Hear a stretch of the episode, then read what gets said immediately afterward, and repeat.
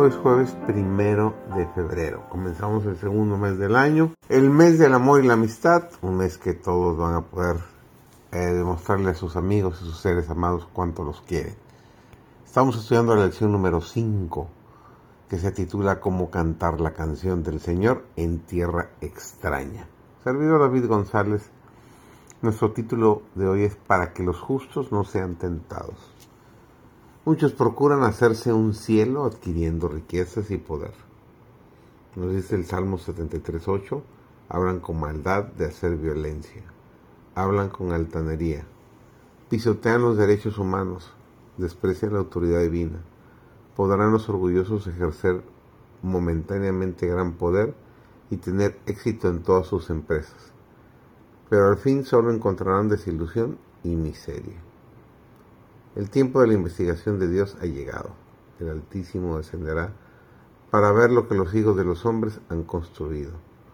Su poder soberano se revelará. Las obras del orgullo humano serán abatidas. Desde los cielos miró Jehová, vio a todos los hijos de los hombres desde la morada de su asiento, miró sobre todos los moradores de la tierra. Jehová hace nulo el consejo de las gentes y frustra las maquinaciones de los pueblos. El consejo de Jehová permanecerá para siempre, los pensamientos de su corazón por todas las generaciones. El futuro nos depara grandes acontecimientos y deseamos invitar al pueblo para que abandone su indiferencia y se prepare para ese día. No tenemos que abandonar ahora nuestra confianza, sino tener una firme seguridad, más firme que nunca, hasta ahora nos ha ayudado el Señor y nos ayudará hasta el fin. Contemplaremos las monumentales columnas, recuerdos de lo que el Señor ha hecho por nosotros, para consolarnos y salvarnos de la mano del destructor.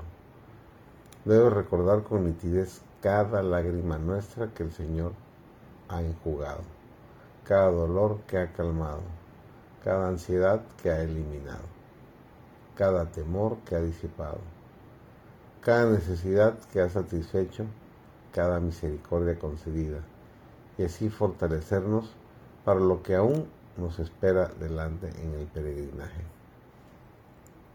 Desde el pesebre hasta la cruz, la vida de Jesús fue una vocación de entrega de sí mismo y de participación en los sufrimientos.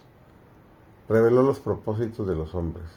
Jesús vino con la verdad del cielo y todos los que escucharon la voz del Espíritu Santo fueron atraídos a él. Los que se adoraban a sí mismos pertenecían al reino de Satanás. En su actitud hacia Cristo todos iban a demostrar en qué lado estaban, y así cada uno pronuncia juicio sobre sí mismo. En el día del juicio final, cada alma perdida comprenderá la naturaleza de su propio rechazamiento de la verdad. Se presentará la cruz y toda mente que fue cegada por la transgresión verá su verdadero significado. Ante la visión del Calvario con su víctima misteriosa, los pecadores quedarán condenados. Toda excusa mentirosa quedará anulada. La apostasía humana aparecerá en su odioso carácter. Los hombres verán lo que fue su elección. Toda cuestión de verdad y error en la larga controversia quedará entonces aclarada.